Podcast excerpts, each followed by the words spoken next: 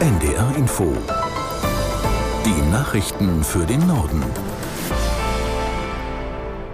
Um 19 Uhr mit Martin Seiler. Bei der Deutschen Bahn hat ein sechstägiger Streik der Lokführergewerkschaft GDL begonnen.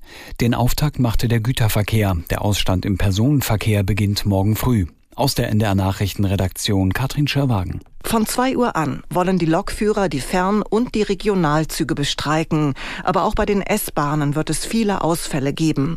Zwar hat die Bahn wieder einen Notfahrplan ausgearbeitet. Der Schienenverkehr wird laut dem Unternehmen aber massiv beeinträchtigt sein. Der Ausstand soll bis kommenden Montag um 18 Uhr dauern. In dem Tarifstreit fordert die GDL vor allem, dass die Wochenarbeitszeit für Schichtarbeiter verringert wird bei gleichbleibendem Gehalt. Das das jüngste Angebot der Bahn lehnt die Gewerkschaft ab. Bundeskanzler Scholz hat das Urteil des Bundesverfassungsgerichts zur Finanzierung der früheren NPD begrüßt. Gleichzeitig kündigte Scholz an, mögliche Auswirkungen auf andere Fälle zu prüfen.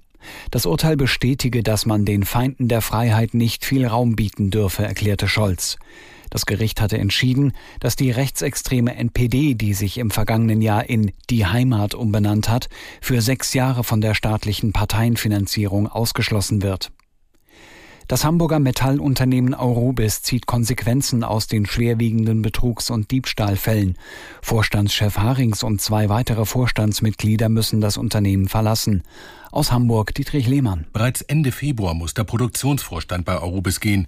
Der Finanzchef bleibt nur noch bis Ende Juni und Vorstandschef Roland Harings räumt Ende September seinen Posten. Darauf hat sich der Aufsichtsrat des Unternehmens mit den drei Managern geeinigt. Der Aufsichtsrat hatte extra eine Anwaltskanzlei eingeschaltet, um ermitteln zu lassen, ob die Vorstände für die Versäumnisse in den vergangenen Monaten und möglicherweise Jahren verantwortlich sind. Dazu zählt neben den Fällen von Diebstahl und Betrug auch ein schwerer Unfall auf dem Arubis-Gelände. Drei Menschen waren im vergangenen Jahr gestorben, als bei Wartungsarbeiten plötzlich Stickstoff ausgetreten war. Die deutsche Schauspielerin Sandra Hüller ist für ihre Hauptrolle in dem Drama Anatomie eines Falls für einen Oscar nominiert. Das hat die Filmakademie in Los Angeles bekannt gegeben. Außerdem sind die deutschen Regisseure Wim Wenders und Ilka Czatak mit ihren Filmen Perfect Days und Das Lehrerzimmer in der Sparte bester internationaler Film im Rennen um einen Academy Award. Die Oscars werden am 10. März verliehen. Das waren die Nachrichten.